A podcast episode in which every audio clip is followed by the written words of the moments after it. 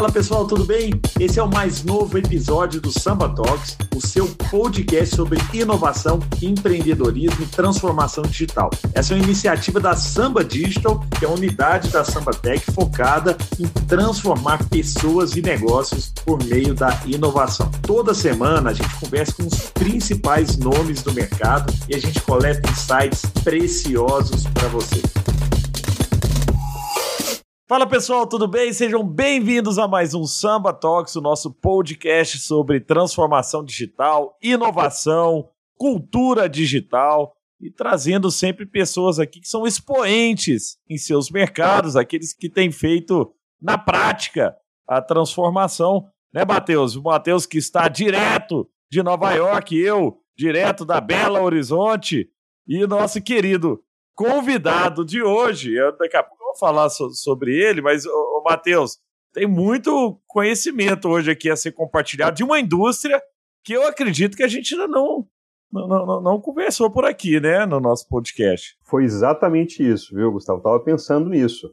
Vai ser uma oportunidade incrível, porque a gente vai falar de uma indústria aqui que, inclusive, todos nós aqui não vivemos sem, né? Então, nós vamos aprender muito sobre isso. Expectativa lá em cima. Muito bom. Matheus, que é CEO da Samba Tech e da Samba Digital, que é a nossa empresa focada em transformação digital. Nosso convidado de hoje, querido Eduardo Satamini, é CEO. Eduardo, você tem uma carreira incrível aí. Eu, eu tava, né, a gente conversando aqui nos bastidores, você já começou a contar um pouco dos desafios, né? Você tem uma carreira incrível no mercado super tradicional, mercado importante, um mercado que faz né, com que tudo aconteça, que é o mercado de energia. E você hoje, como CEO da End Energia, um gigante desse mercado, e seria legal depois você trazer um pouco do, dos números aí da End, que é uma empresa né, é, é, é realmente com um tamanho que eu desconhecia, né, até estudar, estudar mais sobre a empresa. Mas antes disso, Eduardo, a gente queria conhecer a sua história, né? O que que te fez chegar até aqui? De onde você veio? Conta um pouquinho pra gente, pra gente entender por, né, qual a estrada que você passou aí, por onde você trilhou até chegar no topo dessa organização. Opa, tudo bem, Gustavo? Tudo bem, Matheus? Bom, super prazer estar aqui com o pessoal da Sambatec e ter essa oportunidade de falar com vocês, falar um pouquinho da minha história, falar um pouquinho da, da nossa empresa né? E vamos começar a falar um pouquinho é, de onde eu venho. Né? Sou uhum. é, capixaba, é, mas morei a maior parte da minha vida no Rio. É, estudei no Santo Inácio, escola tradicional de padres. É, acabei é, saindo do colégio, fui fazer o vestibular através do Baense, que era mais perto de casa. Estudei na PUC do Rio de Janeiro. andei muito pelos pilotis. Quem conhece o Rio de Janeiro sabe o que é o piloti, pilotis da, da PUC é, tomava cerveja lá também no bar. Fez Carioca, engenharia viu? lá, Eduardo? Não, não. Fiz economia, economia. fiz economia, tive grandes professores, presidente, é, o, o ministro Paulo Guedes, meu professor, Olha. na época, é, tem vários expoentes, Malan, tal, muita gente da PUC é, deu aula para mim. Né, foi uma excelente escola, é, me formei em 85, e já faz bastante tempo, Uhum. Eu sou novo, né? Acho que eu, eu comecei muito novo. Me tá formei certo. com 20 anos, né, Gustavo? Tá certo. É, não é qualquer um. E depois fiz é, mestrado também na PUC, de, de administração, e comecei minha vida na indústria naval, por num período super difícil, cara. Economia, é, no meados dos, dos anos 80, é, no pós-crise, moratória do, em 82, Pô, era, era super apertado o mercado. É, fui para a indústria naval, passei 15 anos na indústria naval, foi uma brutal escola. É, aprendi muita coisa, fui rapidamente galgando posições, porque era uma indústria que, que veio de uma crise muito grande, é, e com isso, é, quando eu entrei, garoto novo, bem formado, cheio de vontade, é, com 26 anos eu era diretor adjunto financeiro do maior estaleiro da América Latina, que era o estaleiro Verón. Que né? isso. E fiquei mais alguns anos na indústria, fui diretor superintendente de um grupo de empresas, é, que depois acabou é, se desfazendo, né, porque ela é uma empresa de dono, Grupo Metalnave. É, e aí, 15 anos depois de indústria naval, tendo sido diretor da, é, do Sindicato das Indústrias e ter um, um, nome já feito no mercado, né, eu vi a necessidade de fazer uma mudança de carreira. E aí a melhor maneira de fazer uma mudança de carreira, tira um ano sabático, vai estudar, e eu acho que todo mundo deve fazer isso na hora que está na, na dúvida ou numa, numa necessidade de mudança. Fui para London Business School, fiz um, um mestrado lá, chama de Sloan, é, é bem legal, é, um ano só, assim, super intensivo. Você tem que ser uma pessoa já com um nível gerencial é, mais elevado, porque a grande, grande vantagem desse curso não é a questão acadêmica, mas sim a troca de experiência que os, que os profissionais têm. Verdade. E aí, quando eu, quando eu voltei para o Brasil, né? Eduardo, só, só, complementando isso aí, esse ponto é interessante. Um dia eu, eu, tive a oportunidade de jantar com o Rafael, que é o CEO, é o, o Dean, né? O, o, reitor do MIT. A gente, na samba, tem um acordo com o MIT há muito tempo. E um dia me chamaram para jantar na casa do, do, do, reitor lá em Boston, né? E eu fui para lá e, e, uma das perguntas que eu fiz para ele era exatamente essa, assim, ah, por que pagar 200 mil dólares para fazer um MBA no MIT, né? Assim, vale a pena? pensa, né? A gente aqui em real, mais de um milhão de reais. E, e, o que ele trouxe é isso, assim, ele falou, olha, não é pelo conhecimento, porque o livro você tem acesso ao conteúdo, o professor que dá aula no MIT, você tem vídeo dele no YouTube, hoje, né, você tem muito, muita maneira de adquirir conhecimento. Né? Agora, a troca é algo que é insubstituível, né? Você está sentado numa sala de aula com as pessoas ali do seu lado, né? É, vivendo mundos completamente diferentes e podendo trocar, aí que está o valor, né, Eduardo? É exatamente o que você trouxe. É interessante, porque pouca gente percebe isso. As pessoas acham que, ah, vou fazer um curso para que lá vou ler os livros e tal, né? O professor. E na verdade você vai para a sala de aula para discutir, né? Pra... Por isso é interessante você já ter alguma vivência também, né? você é, é, é isso aí. Quer dizer, a parte acadêmica, eu diria para você que não, não trouxe grandes novidades. É como você falou, você vai, olha o livro, você, hoje em dia é mais fácil ainda, eu estou falando em, em, Isso, lá. 98, 99. Sim. Então não tinha tanta disponibilidade, não existia o TED Sim. Talks, não existia o, então, o YouTube, né? Você já tinha, obviamente, internet, não sou tão velho assim, né, já tinha e-mail, você isso, já tinha uma comunicação e, e, capacidade de acesso à informação, mas não era tão grande quanto é hoje. Verdade. Mas é como você disse, né, uma das grandes vantagens é o network. E, e na London Business School, é, é, qual, uma grande vantagem é, que eu vi é a multiplicidade de origens, de nacionalidades, de culturas. Então, você aprender a lidar com culturas diferentes, como cada povo, nós tínhamos numa classe de 60, eram 28 nacionalidades, cara. Então, é, cada um com Legal, um pensamento hein? distinto. É, só para você ter uma ideia, meu colega de classe era um chefe do Estado-Maior da Armada de Singapura, um cara de 35 anos, olha só. Olha né? E a Singapura mandou o cara para lá porque a Singapura tem um, uma, um foco em educar os seus principais governantes para que o, o, país tenha é, qualidade na gestão. Né? Então, é muito bacana. Então, é, é, essa foi uma experiência super válida, super bacana. Eu saí do Brasil, tirei um ano sabático é, e paguei do meu bolso é, o programa, achei que pô, valia a pena e foi super bacana. Eu tive, na volta, uma mudança de carreira, fui para a área de engenharia é, do grupo, na época é, era o End, mas o, na época chamava Tractebel, né, então era Tractebel Engineering, e fui tocar o um negócio deles no Brasil, né? Pouco tempo depois eu mudei para a área de energia e estou há 22 anos é, dentro do Grupo End. Comecei é, como diretor de, é, de engenharia de gás, diretor de óleo e gás para eles aqui. Depois fui para a área de é, desenvolvimento é, de é, ativos de energia, focado ali em grandes hidrelétricas, construção de grandes hidrelétricas e M&As na, na, área de, de energia e é, algum tempo depois, nove anos depois, como eu tinha um background financeiro muito forte,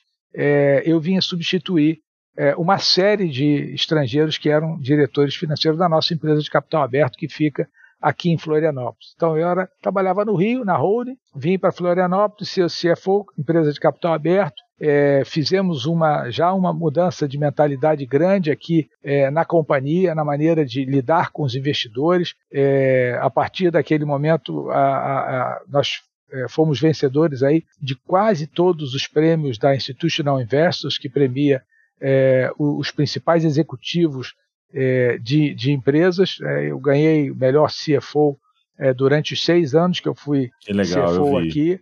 Né? Depois, quando. Como CEO é, também, né? E depois é, eu tinha um, um, competidor como CEO, tinha um competidor assim super qualificado, né, gosto muito dele, meu amigo, é, que é o Wilson Ferreira Júnior, que hoje está na Vibra. Né, é, ele era um cara que sempre ganhou. E depois de um certo tempo também eu aprendi com o mestre, né? Isso é uma vantagem do cara que aprende rápido.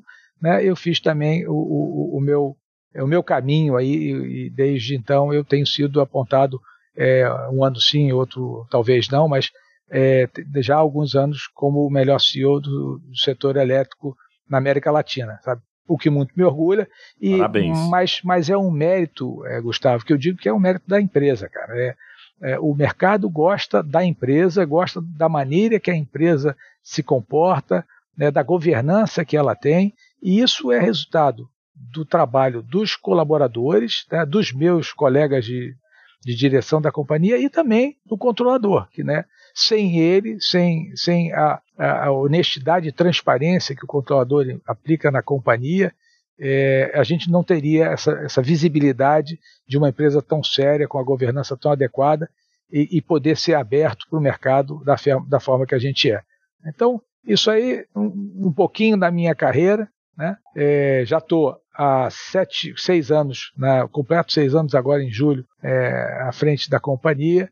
É, fizemos uma reformulação muito grande da companhia nesses últimos é, seis anos. É, a diretoria toda hoje é uma diretoria jovem, é, só tem uma pessoa que é, é que é um, um, grande executivo, que é o nosso CEO, que é o Leiner, que vem da origem da, da estatal, todos os outros garotos jovens, eh, da ordem aí de 45 a 50 anos, é, Legal. com sangue nos olhos e muita vontade de, de fazer as coisas acontecerem. Ô, Eduardo, então você né, trouxe um ponto muito legal e até era um pouco do que a gente estava conversando nos bastidores aqui, né? Antes de, de, conversar, o, começar o papo, sobre cultura organizacional, né? Assim, eu acho que o maior desafio de uma, de uma empresa que está em processo de transformação, e todas estão, né, todas as empresas estão, estão nesse processo né, de se reinventar, porque aquelas que não, que não entrarem nesse processo, que não se reinventarem, essas vão desaparecer. Né? E o grande desafio é cultural. É como é que você muda uma cultura de um gigante. Uma coisa é quando você está falando de uma startup, quando você tem lá 20 pessoas, 30, 40, 50 pessoas, é lógico, tem seus desafios ali, mas você não tem um desafio né, de tão, tão grande de mudança cultural é, quanto numa empresa do, do, do porte de vocês. Né? Como é que foi essa mudança, já que a empresa trouxe, né, lógico, num primeiro momento, um pedaço grande estatal. Então você vem com uma cultura, né, com gente com a cultura estatal, e, e eu acredito até que a velocidade também, né, Eduardo? Essa velocidade é outra, né? Quando você está no, não, não, não né, querendo de maneira alguma sendo pejorativo aqui, porque com esses estatais muito, é, é, muito eficientes, né? A própria Petrobras, o Banco do Brasil e tal. Acho a turma, a turma é para frente, sai, faz coisa, né? É, é, consegue inovar tudo mais. Mas é lógico que você traz um, um ritmo diferente do, do, do, setor privado, né? Como é que foi esse primeiro choque e como é que vocês conseguiram é, é, trazer, lógico, pegar o que tem de melhor, que é, poxa, esse cara tem conhecimento, tem história no mercado e tal, mas dentro de uma cultura que exige é, governança, transparência, agilidade, né? Tudo que o, que o lado o, o privado é, é, tem quase que né, é, de maneira mandatória. Né? Vamos lá, Gustavo. Primeiro, vamos tocar no assunto que você falou. Tem muita empresa eficiente, mesmo sendo ou tendo origem estatal. Né? Assim, eu diria, o grupo que a gente tinha é, de profissionais aqui era de primeiríssima linha. Imagino. Óbvio que é, eles tinham é, vis uma visão, processos, ambiente com algum tipo de rigidez que natural, né? pessoas Sim. até com, com mais idade. E isso também foi uma grande vantagem quando eu assumi. Por quê? A maior parte dos meus colegas de diretoria já estavam no seu processo de, de, de aposentadoria. Né? Ou seja, eu tive a oportunidade de promover a alteração e a mudança da diretoria muito rapidamente. E não foi só da diretoria, porque, na verdade, como, como você sabe, a cultura ela é a cultura que as pessoas que fazem a empresa Isso. têm. Então, ou seja, a partir do momento em que você recicla, que você modifica é, a, a, o, perfil dos seus colaboradores, você vai mudar a cultura da companhia. É, e o exemplo principal né, que a diretoria dá, então, a partir do momento que eu cheguei com o ambiente mais aberto, acabei com as paredes, não tenha mais sala, né, nós estamos um ambiente aberto, onde diretoria, é, colaboradores, gerentes, não tem mais aquela, aquela mesinha que tem duas cadeiras na frente, onde você tem um subordinado que vem ali e senta. Não, agora nós temos um ambiente aberto, é, onde não, não tem mais porta, não, não tem mais barreiras, né? É, isso já foi um primeiro exemplo que a gente teve. Além disso, o que, que aconteceu? Como eu disse para você, eu tive a possibilidade de trazer diretores jovens com outra postura, com outro tipo de abertura. Fizemos um processo de, é, de aposentadoria é, administrado, onde a gente conseguiu transferir o expertise daqueles grandes profissionais que estavam em idade de aposentadoria para aqueles novos profissionais que iam assumir as posições de gerência e comando, que iam trazer nova cultura, pessoas que estavam ansiosas por, é, por ter a sua oportunidade, pessoas que tinham a cabeça mais aberta, por serem pessoas de uma outra geração. Né? E isso também abriu, abriu espaço né, para que a gente é, tivesse é, um contingente de, de, jovens entrando na companhia. Né. Outro fator que, que contribuiu bastante para a modernização da companhia foi que a gente cresceu, e cresceu bastante nesses últimos seis anos. Né. Só para ter uma ideia, é, de 2016 a 2020, que é esse período que a gente está falando, é, o nosso EBITDA aumentou 70%. Que né? é isso. É um crescimento significativo. E isso também reflete na quantidade de pessoas que a gente precisa ter. Tudo bem, nosso crescimento em número de pessoas não foi proporcional a isso. Foi muito mais modesto, a gente ganhou eficiência, ganhou escala, mas a gente trouxe muita gente, teve a necessidade de trazer muita gente nova, muita gente jovem de uma outra cultura, de uma outra geração. Né? E a gente precisou se adaptar. Até eu precisei me adaptar e eu me considerava um jovem dentro da administração da companhia. Né? Então, eu, é, é, assim, hoje eu tenho que correr atrás para estar tá no, na mesma sintonia que essa turma que está por aqui. Né? Bom, além disso, né, a gente embarcou, eu acho que isso também vai ser foco da nossa conversa aqui, embarcou muita tecnologia, é, buscou melhorar a eficiência, modernizou as usinas, trouxe centro de controle para dentro da companhia, utilizando tecnologia, utilizando machine learning. É, hoje a gente tem um playground tecnológico numa indústria super tradicional. Né? A tecnologia de geração de energia hidrelétrica não muda há mais de 100 anos, é a mesma coisa. Entra a aguinha aqui, o gerador tecnologicamente é muito parecido. Né? Se você for pegar um gerador de é, 70 anos atrás e de hoje, né, talvez ele, a gente ganhe, sei lá, 5% de eficiência na troca dele. Então você vê que a tecnologia não muda, não mudou significativamente. Né? Mas a gente teve que mudar uma série de coisas para ganhar eficiência. Como é que a gente pode operar de uma forma mais eficiente, com menor custo, as nossas usinas? Bom, então vamos, vamos operá-las de forma centralizada, vamos diminuir o número de operadores, vamos aumentar a tecnologia. À medida que os nossos empregados forem aposentando, a gente não vai aumentar, não vai repô-los, a gente vai trazer os mais jovens para a área, é, para o centro de operações, né, e vamos diminuindo o número é, de, de, pessoas pra, na operação. E isso nós fomos ganhando eficiência, fomos é, trazendo tecnologia, e com essa, com essa operação remota, você tem uma possibilidade, com a digitalização dos nossos, da, nossa, da nossa operação, você começou a coletar, coletar, dados que antes a gente não tinha acesso. E aí as análises a, a, a, de, de, eficiência, é, de intervenção nas máquinas, é, o, de, de, aprendizado do comportamento do equipamento, pô, foi, foi exponencial. Né? Incrível, hein, Matheus? Incrível. O, o Eduardo, você estava aqui contando e fiquei aqui pensando, né? É, é nessa transformação toda né, que você tem participado e liderado, é, colocando aí o pano de fundo né, do, do digital né, e pensando aí é, com essa transformação digital, o que, que muda? É, o, quais são as oportunidades que existem na revisão do modelo de negócios, né, quando a gente fala do negócio de energia,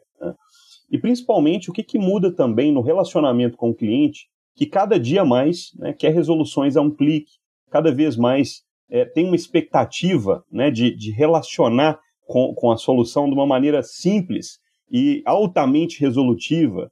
O que, que você tem visto sobre isso? É, vamos lá. É, temos feito um brutal esforço para introduzir tecnologia e digitalização no nosso processo é, frente ao nosso cliente. É, a gente tem que eh, também ter em mente que o nosso ticket mínimo ele é muito elevado.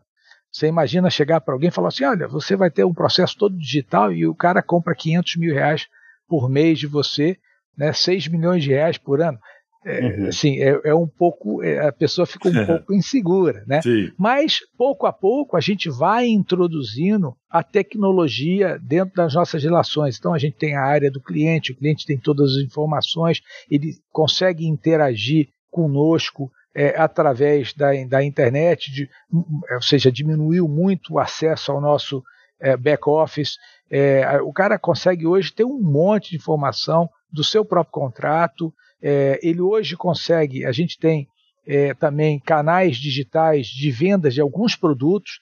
Então a gente tem um produto que chama fechamento de mês, que se o cliente consumiu mais do que ele precisava e ele precisa é, repor essa, compor essa energia para que ele não seja penalizado é, na Câmara de Compensação de Energia Elétrica, a CCE, ele vai digitalmente, sem, sem ter interação com ninguém, faz o, o fechamento da conta dele, compra essa energia para cobrir é, a necessidade dele, pum. Esse foi o primeiro, é, primeiro produto digital que a gente conseguiu lançar e lançou no final de 2020, né? Depois nós começamos a lançar outros produtos é, nós hoje agora estamos no, no, caminho de lançamento dos nossos produtos verdes, é, também comprados digitalmente. O que, que é isso?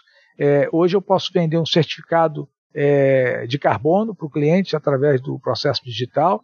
Eu posso é, fazer uma série é, de, de, produtos que são fáceis de, de aquisição, tem, tem preço determinado e num clique é, o nosso cliente pode, pode comprar. E aos poucos a gente vai criando essa mentalidade de digitalização e low touch é, com a clientela. Né? Óbvio, né, aqueles clientes de é, alto valor, é, eles podem sim utilizar o sistema low touch, mas eles vão ter sempre um atendimento é, muito personalizado. especial, personalizado, dado por nós. Né? O, o mas Eduardo. aos poucos a cultura vai mudando também do nosso cliente. O nosso cliente também é conservador, e também está aprendendo a viver nesse mundo é, digital, que é completamente diferente, é, vocês sabem bem disso, né? É, mesmo no B2B, né, a gente tem visto essa transformação, assim, o cliente corporativo, porque acaba que no final são pessoas, né, Eduardo? A pessoa que está né, que, que tá ali fazendo a compra é, junto a, a, ao seu time, ela também está comprando é, no, no iFood, ele compra no Mercado Livre, então quer dizer, por mais que seja uma compra grande, ele também quer mais simplicidade, se é alguma coisa que exige né, muito documento, muita. Ah, tem que mandar papel para cá, assinar e tal. Pô, mas aí o cara começa a questionar, né? Por que, isso é digital? Por que eu assino com um clique? Por que, que eu não compro né, dentro de um portal? Então é, é, é legal essa, essa, essa facilidade. Agora eu queria entrar um pouco na parte de deixa, geração. Deixa, só, deixa eu só te interromper, um negócio bem interessante que você falou aí, do cara assinar e tal. É, pô, durante anos, anos, a gente tentou fazer com que os nossos clientes assinassem os contratos é, digitalmente. Digitalmente. Pô, eu te diria, esse foi um dos benefícios da pandemia, né? Acabou, assim, não tem jeito a gente assinar fisicamente mais. E aí agora, cara, é tudo digital. Eu dou graças a Deus, porque eu, eu digo, pelo menos uns três anos ou quatro anos antes da pandemia, a gente vinha pedindo para os nossos clientes é, e o cliente assinar... não aceitava. Não, não aceitava. Então existe um. É obrigatório, né? Isso aí. Agora todo mundo vê que é super bacana, né? E, uhum. super fácil, super seguro. Né? Isso. Você fazer as coisas. Isso também, tá? Eu acho que vai, vai dar um outro nível, vai elevar um outro patamar a digitalização dos negócios convencionais, como por exemplo a venda de energia, a venda de equipamentos e o B2B é tradicional, né? Muito bom, muito bom. Desculpa interromper. Não, não, não. Foi ótimo, foi ótimo esse ponto aí. E, e, e realmente, né, a, a, pandemia acabou mudando os comportamentos e várias reuniões, né, que a gente tinha que sair. É, é eu saía aqui de Belo Horizonte, pegava uma hora até o aeroporto de Confins para ir para São Paulo, às vezes fazer uma reunião de uma hora e voltar, né? Você gastava o dia inteiro. Agora não. É lógico que a gente quer também ter relações mais pessoais, próximas, mas para algumas coisas é mais produtivo você fazer mesmo à distância, né? Com a Samba Digital, você pode desenvolver novas capacidades digitais, projetos e produtos customizados e que vão agregar muito valor à experiência do seu cliente. Acesse o nosso site para saber mais sobre as nossas soluções. Eu queria tocar, vou, é, é, é, tocar no, num ponto. Eu não sou expert, eu acho que a nossa audiência aqui também não. É, eu, eu, tenho uma dúvida grande em relação à geração de energia, né? E tecnologias para geração de, de energia. Assim, a gente vê como a energia foto, a geração fotovoltaica tem crescido, né? Com é, é, direto tem amigo meu, ah, tô fazendo uma fazenda fotovoltaica na, aqui, na, pô, tem uma terrinha ali, vou fazer uma, uma, uma, uma mini usina, né? Então, assim, ficou algo mais acessível que antes não era possível. É, mesmo assim, a gente vive um gargalo de energia, né? Não só o Brasil, mas todos os países, né? Em desenvolvimento, em crescimento. Muitas vezes o que segura o crescimento de um país é a falta de, de energia para o país crescer. Não tem energia para a minha indústria. Eu conheço dono de indústria aqui que fala dificuldade que, que tem sido, né, em determinados momentos, é, é, é conseguir energia para expandir. Como é que você tem visto isso? Assim, tem muita tecnologia chegando para melhorar a eficiência na geração de energia. Estou né? vendo ali atrás, o pessoal aqui não vai ver porque é só som, mas tem o, né, as, as hélices ali de, da energia eólica e tal. É algo que, que tem crescido muito, ainda é só numa região, é assim, ah, ali no Ceará que venta muito e tal, mas não, tá, a gente está expandindo isso para o Brasil inteiro, está tendo outro tipo de geração de energia, por exemplo, outro dia eu vi geração de energia é, com ondas, né? Fica uma, uma pá no mar lá e, e vai gerando energia a, partir de ondas e tal. Conta um pouco do, desse mundo que para você é muito natural, mas para a gente é. que está de fora aqui é, é, é, ainda é, né, é uma caixa preta. Tá, vou, vou tentar abordar esse aspecto para você de uma forma é, simples e didática, né? É, o, o Brasil ele durante muitos anos ele teve a sua base de geração de energia, é, o que a gente chamava de hidrotérmica, né? Sim. Mas 80% da energia consumida no país via, vinha das hidrelétricas.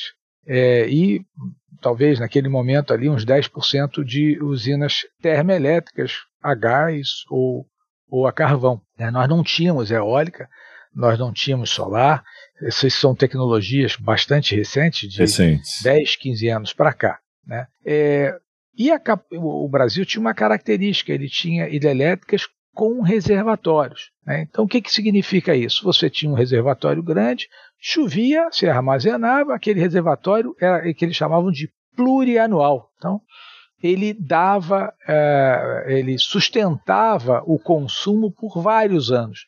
Então, se você tivesse um ano de hidrologia ruim, não tinha problema, você ia depressionar um pouquinho o reservatório, no ano seguinte a chuva normalizava, e você recuperava o reservatório, ou mesmo no segundo ano de, de hidrologia ruim, piorava um pouquinho, no terceiro ano melhorava, e era assim que se administrava. Só que o que aconteceu é que você, por causa de é, restrições ambientais, é, não pôde mais crescer é, eletricidade com reservatório, passou a ser é, a fio d'água, que eles chamam. Então, você não tem reserva reservatório, a água passa, você gerou. Se você não tem necessidade para gerar naquele momento que a água passa, a água vai embora e você não armazenou a energia que ela podia gerar. Então, com isso, o que, que aconteceu?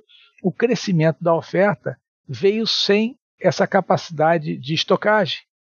E a demanda continuou a crescer. Então, o que, que aconteceu? Você passou a ter cada vez menos reserva para o consumo necessário. É, hoje, nossos reservatórios, talvez eles tenham capacidade, e olha que eles estão é, bastante baixos, para, sei lá, cinco meses, quatro meses só de consumo. E eles não estão a 100%. Então, o que, que acontece? Quando você passa um período muito longo sem, sem chuva, você passa a ter uma restrição de oferta, principalmente de capacidade, né? Você não consegue atender a capacidade. Então, é isso que vem acontecendo nos últimos anos, é, e por isso essa impressão que a gente tem de é, falta de energia. Né? A, a seca prolongada, nós viemos aí de um período que foi o período agora configurado de período mais seco da história das medições das vazões é, hidrelétricas no, no país, de 2012 até 2020. 21 provavelmente, com certeza também se incluirá, mas ele ainda não foi homologado pela Agência Nacional de Águas, mas foi o pior ano hidrológico é, desde que se começou a medir há 91 anos atrás. Então, o que, que eu estou querendo dizer com isso? A, é, a hidrologia ruim trouxe a necessidade de você buscar alternativas à hidroeletricidade. Né? Então, o que, que se fez?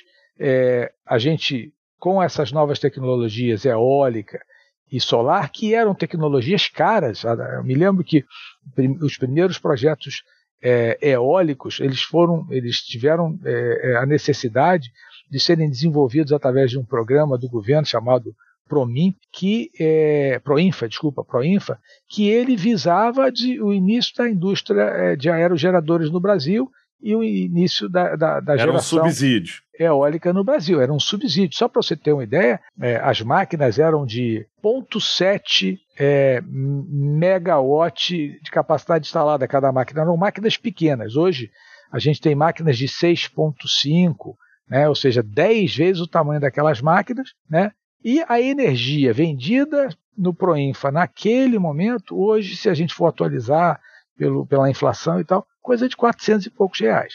Quando você olha quanto hoje uma, uma eólica consegue entregar com a nova tecnologia, com máquinas mais potentes, com ganho de escala, aí a gente vai chegar aí por volta de 200 reais, 190, dependendo, dependendo do dólar, porque tem muito, muito do, do material utilizado, material o cobre, o aço, uhum. tal, o material em dólar, então ele sofre é, variações. Mas então, o que, que eu gostaria de dizer? Bom, essas novas tecnologias estão chegando e vão dar um pouco mais de estabilidade para o nosso sistema. Né?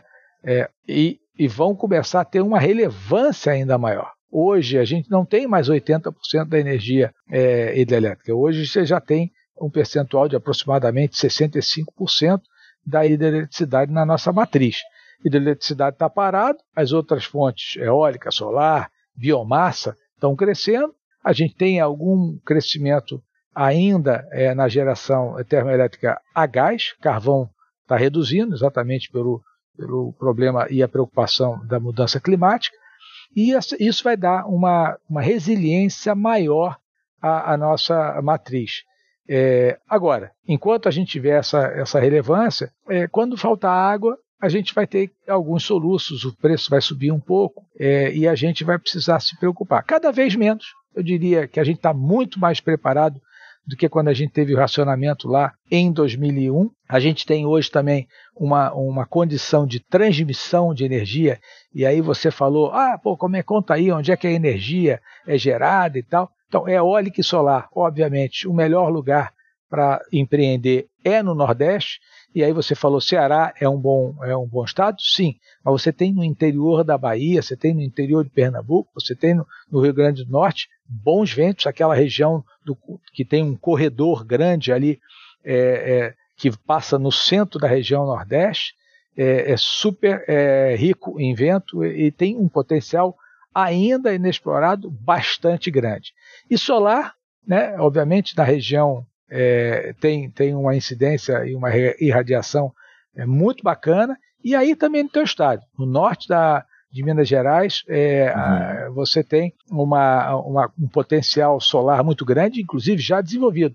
Nós mesmo temos, temos uma, um, um parque solar é, grande é, é, em Minas Gerais, e, e aí a questão fica é, nos gargalos de transmissão que estão sendo agora resolvidos pelo governo para que a gente possa trazer essa energia ali do Nordeste ou do norte de Minas Gerais para a área de consumo que seria é, o, o, o, a região centro-oeste como um todo, a parte de São Paulo, Minas Gerais, Rio de Janeiro, Paraná, né, onde você tem um maior consumo de energia, principalmente é, é, em função da atividade industrial. Né? Fantástico, Satamini. Assim, já deu uma aula aqui para gente.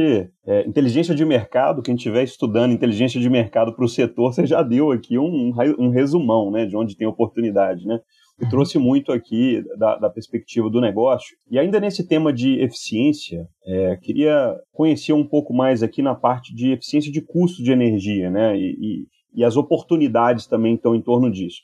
Como que você tem visto é, a tecnologia e os dados, né? Você deu ali uma pincelada, ajudando no trade, né? E, e, e também ajudando na, na relação preço-horário.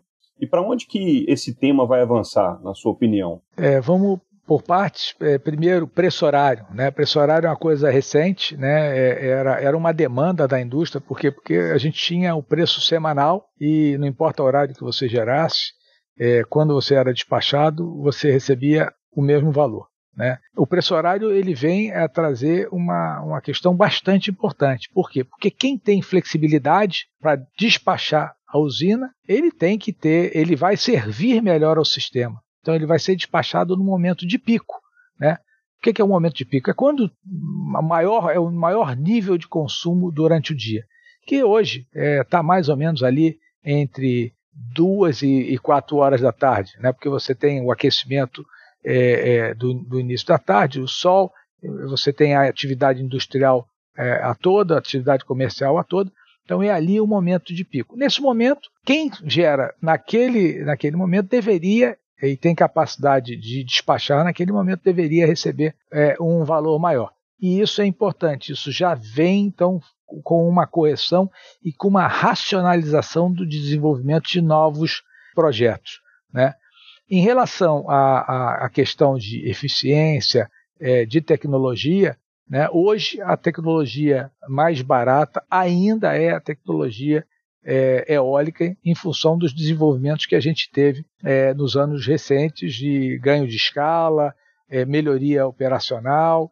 Então, e, e, e, essa é a, é a, fonte principal. E vem, assim, é, de perto, perseguida pela solar. A solar tem também a solar centralizada, ela tem um, um ganho, é, tem tido um ganho de escala, tem tido uma redução significativa no valor é, dos painéis. Mas, obviamente, a gente tem que é, colocar à parte aí o, o recente movimento dos, dos mercados nesse, nesses últimos é, meses, em função é, da questão de desabastecimento vindo da, é, da China, a questão do custo, aumento do custo da logística, e agora, mais recentemente, a questão é, da guerra na Ucrânia e na Rússia, que também estão influenciando. Mas é, quando a gente olha, essas duas fontes são fontes de longe as mais baratas. Mas dá para a gente só viver de eólica e solar? Não, a gente tem que ter a complementaridade da hidrelétrica, a gente tem que ter a complementaridade em alguns locais é, da termoelétrica, até porque a gente é, tem um custo de transmissão que tem que ser considerado na economicidade de cada uma das fontes. Tá? É... E, e, nuclear, Eduardo? Olha, nuclear é um, uma, uma energia, hoje em dia, é, que não está mais demonizada, ela é uma energia limpa, ela não gera gases de efeito estufa, ela não tem impactos climáticos. O problema é que você precisa de é, um, um, envolvimento de governo muito grande, porque é, quem é que vai investir num ativo que ele leva 10 anos para ser construído e começar a gerar o primeiro real?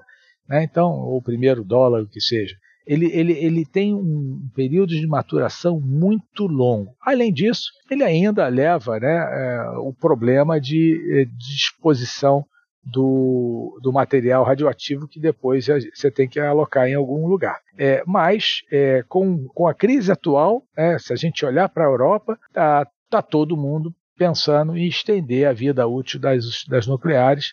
É, parece que já... era algo que não, eh, assim, eles estavam indo numa outra direção, né? Que a Alemanha, é. por exemplo, já tinha parado com, com, as, com as novas usinas nucleares e tal, e, e, seguindo aí numa outra direção, e de repente voltam atrás. E, é, né, mas eu pelo, acho que isso é temporário, crise. sabe, Gustavo? Eu acho que isso é um, é um, um movimento temporário. Né? Então, nós estamos com crise, o gás é, pô, da Rússia vai, vai faltar, ainda está sendo entregue, mas em algum momento, é, se a crise, se a guerra continuar, a crise vai se agravar.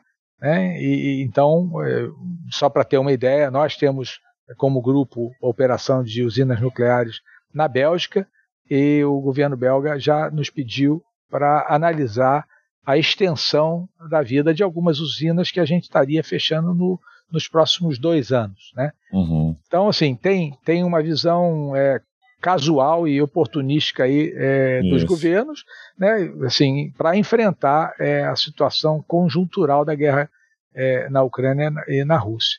Eduardo, hidrogênio como, como energia também está sendo estudado? É viável ou ainda não? Olha, hidrogênio é um, uma super aposta nossa. Né? É, se a gente olhar o hidrogênio verde, né, que é o hidrogênio, hidrogênio verde, isso. que a gente que vem do mar, é, né? É, não, hidrogênio verde é que a gente gera energia renovável eólica, solar, é, usa, faz a, é, é, eletrólise, então verdade. se separa o hidrogênio. Do, você não do, usa o carvão para fazer o hidrogênio, né? Senão, não, não, não. É, você, é, é, o hidrogênio, o hidrogênio mais comum é, o, o, hidrogênio que vem do gás natural, né? Ah.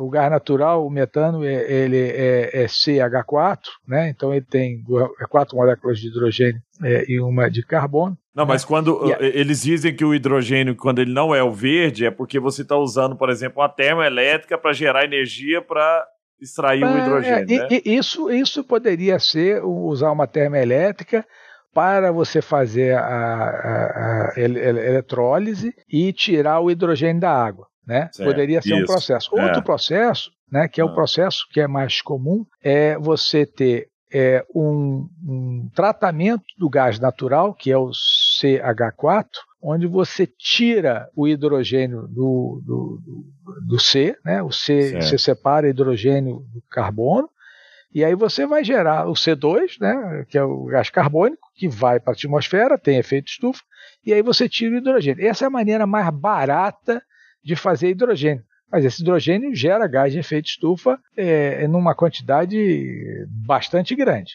Né? Uhum. Né? Mas é o, é o maior parte do hidrogênio que é hoje utilizado no mundo é o, o de origem é, do, do, metano. O que está se falando, né, e essa é a grande fronteira aí que, é, da energia renovável, é você pegar a molécula da água, H2O, e aí você separar o oxigênio do, do hidrogênio, você ter uhum. hidrogênio e o oxigênio, que é o ar respirável, né? Isso. Então, assim, você teria dois produtos limpos, né? De, e, e, e, através da energia renovável, e aí sim, essa energia renovável estaria, estaria trazendo essa característica de hidrogênio verde. Qual o problema disso hoje? Ainda não é competitivo em termos de preço com uhum. o hidrogênio eh, de origem fóssil. É, como, como, é que está sendo conduzido isso aí?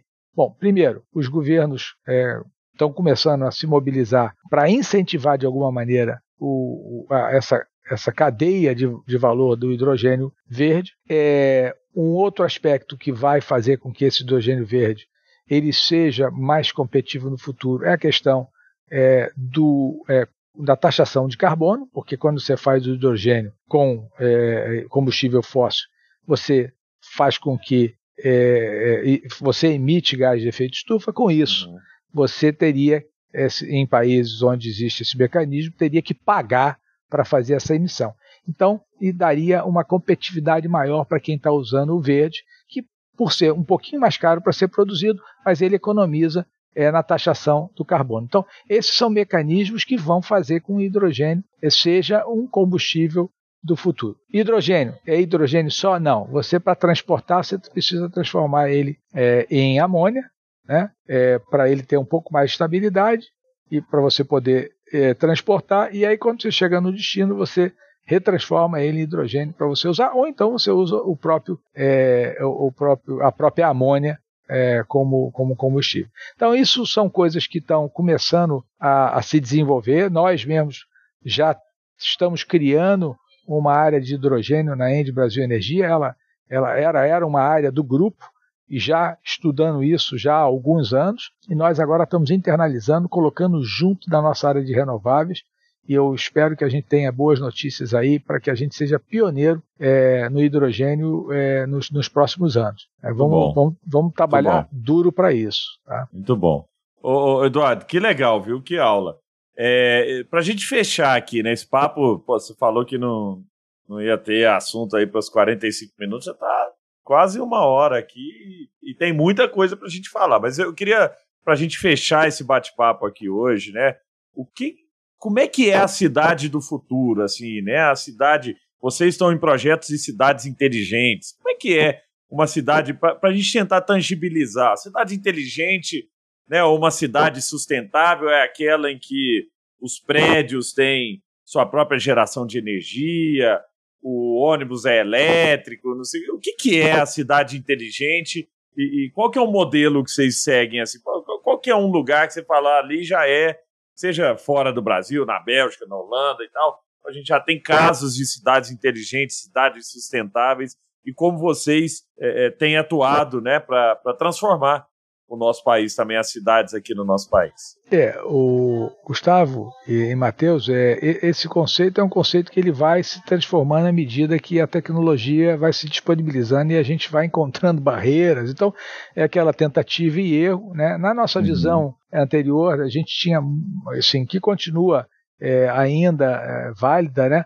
É, a gente acha que vai ter uma tendência de ter uma geração, uma, pelo menos uma quantidade de geração é, distribuída, onde você é, terá é, unidades com a sua própria geração. Em alguns lugares mais, outros menos. Por quê? Porque é, é umas cidades como Rio de Janeiro, São Paulo, Belo Horizonte, que são muito verticais, você tem pouco telhado para muita gente, você não consegue fazer isso. Você vai, é, é, você vai ter que ter unidades ou próximas para você diminuir a necessidade de rede é, de transmissão, né? É, mas também, a hora que você eh, tem esses outros mecanismos, você acaba perdendo escala, né? E, e com um custo relativamente é, elevado de, de, atendimento. Então, assim, de uma certa maneira, é, sim, eu acho que vai ter um aumento significativo de geração distribuída, que essa geração é próxima à unidade consumidora, seja no seu telhado ou próximo ao seu telhado, é, você vai ter um crescimento de, eh, de carros é, elétricos, né, e o carro elétrico ele pode ter é, uma característica interessante, ele pode é, ser carregado à noite no momento em que as eólicas e estão é, gerando, mas não tem consumo, então com isso você gera consumo à noite. Uhum. com isso você vai ter energia para durante o dia você se mobilizar, né? É, então, assim, também você vai poder conectar a sua bateria é, no sistema elétrico da, da, regional e com isso, em determinado momento, pode ser até que vale a pena você disponibilizar a energia da sua bateria para o sistema e você é, fazer uma grana extra. Eu acho que isso é uma cidade de futuro. Quanto tempo vai levar para isso? Eu acho que ainda é muitos anos. A gente ainda está numa fase muito inicial para que é, isso aconteça. E, obviamente, a tecnologia vai ser fundamental para a administração é, desses recursos, porque é impossível a mente humana é, ter é, um span de atenção tão grande para lidar com tantas variáveis ao mesmo tempo. Então, a, a inteligência coletiva e a tecnologia é que vão viabilizar essa cidade do futuro. Pode ter certeza. Muito bom, Eduardo. Eu estou lá no ITEM, e tem o Instituto de Tecnologia lá da Baterias Moura. Com certeza vocês devem fazer coisas em conjunto aí. Estamos trabalhando com o BES lá, que é um, que é um sistema de armazenamento, né? Usando baterias, mas um sistema inteligente, exatamente por isso. A lógica ali é, né, se eu produzo, bate, eh, eh, produzo energia em momentos onde né, o valor dela é barato, por que, eu não armazeno e depois eu, eu, eu, coloco na rede quando existe mais demanda, né? Então essa, esse lado também da, do armazenamento da energia, ele é uma, uma área que vai, tenho certeza que vai se desenvolver muito também para acompanhar, né? Toda geração ela vai precisar ter também um, um, grande armazenamento e aí você vê, né? A própria o Elon Musk nos Estados Unidos colocando lá o, os equipamentos de armazenamento da sua própria residência, né? Cara possa produzir energia né, solar de dia, armazenar e, jogar e voltar para a própria casa né, durante a noite. Então pode ser que esse seja um dos futuros possíveis, mas tem muita coisa para acontecer. A demanda por energia é crescente, né? Porque, como você falou, né, Eduardo? Quanto mais carro elétrico também, mais a gente vai demandar de energia elétrica. E com tantos devices elétricos conectados o tempo inteiro, né? A, a demanda é, é crescente e, e é, é, possivelmente né, a gente vai precisar evoluir muito, é, como você, vocês têm feito, é, na, na geração mais barata, mais eficiente, mais inteligente, mais limpa né, de energia, para que a gente também não, não, não produza é, criando um outro problema. Né? Se eu, como energia, né, se, se, eu produzir através de, de materiais são poluentes, aí a gente era mais problema através do, da, da né, ao invés de resolver o que é a demanda da população. Matheus, que aprendizado que a gente teve hoje, hein? Que aprendizado. Eduardo, é fantástico. Trouxe para a gente. Ó, arrisco a dizer que esse podcast aqui, quem quiser fazer uma imersão sobre o mundo de energia, vai, vai ter uma surpresa muito positiva, né? Vai aprender mais do que imaginava que poderia aprender. Então, assim, para a gente aqui foi uma aula de gestão, conhecimento profundo, técnico, futuro, né? É, apostas, né? Eduardo apostou num time, num time novo, conseguiu fazer ali com que é, essa conexão trouxesse mais força, né? Trouxe um exemplo de liderança. Fantástico. Obrigado, Eduardo, pelo, pelo tempo. Obrigado, Gustavo, também aqui pelo privilégio de estar com você aqui nesse, nesse podcast. Não, sou eu que tenho que agradecer essa oportunidade para vocês. Eu acho que a última mensagem que eu tenho aqui para deixar é que é, energia e tecnologia são coisas indissociáveis. Né? Você precisa de energia para tocar tecnologia, para refrigerar os grandes computadores, né? e a gente precisa da inteligência da tecnologia para administrar cada vez melhor os nossos recursos, que são, que são escassos. E por isso a gente tem investido muito em tecnologia, é, numa empresa tradicional como a de energia, e, e temos crescido muito, muito o nosso time é, de TI, dando muita oportunidade para eles trazerem inovações e para que a gente seja sempre pioneiro e líderes de mercado é, no sentido de desenvolver novos modelos de negócio, novas tecnologias. Muito obrigado a vocês por essa oportunidade. Grande abraço. Poxa, foi uma honra, Eduardo. Você que é um empreendedor, um intraempreendedor aí, está à frente de um grupo que é inovador, um grupo ousado, e é muito legal poder ouvir histórias assim, né, Matheus? Obrigado, Matheus, pelo carinho aí, mais uma vez, sempre fazendo perguntas inteligentes. Obrigado, Eduardo, por compartilhar de maneira aberta é a sua história e a história desse grupo que é pioneiro e que quer fazer coisas que, que poucos estão fazendo no mundo, hein? Muito legal, viu? Prazer estar com todos vocês aqui hoje. Se você gostou desse podcast, compartilhe, passe para frente. Tenho certeza que iremos, né, assim, impactar a vida de mais gente. Mais gente vai conhecer sobre esse mercado, vai ter estalos, né? Aquele empreendedor, viu, Eduardo? Que vai ouvir aqui você falando e vai pensar, poxa, será que eu não consigo fazer uma parceria lá? Será que eu não, né? Será que não tem uma oportunidade de usar inteligência artificial para entender isso e tal? Eu acho que tem né, dessas conversas aqui que surgem é, é histórias empreendedoras também. Um abraço e até a próxima. Você acabou de escutar mais um episódio incrível do Sabatórios, o seu principal podcast sobre inovação. Para continuar aprendendo, siga a gente nas redes sociais. Basta procurar por Samba Digital. Um abraço e até a próxima.